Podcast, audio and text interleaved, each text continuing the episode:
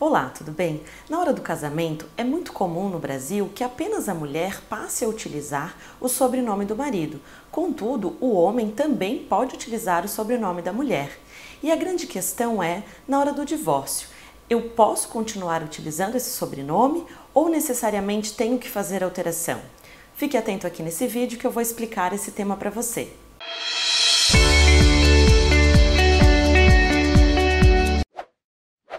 Hora do divórcio, tanto ele seja ele consensual ou judicial, o sobrenome, por se tratar de um direito de personalidade, fica a critério da parte que adquiriu esse sobrenome querer continuar utilizando ou voltar a utilizar o nome de solteiro.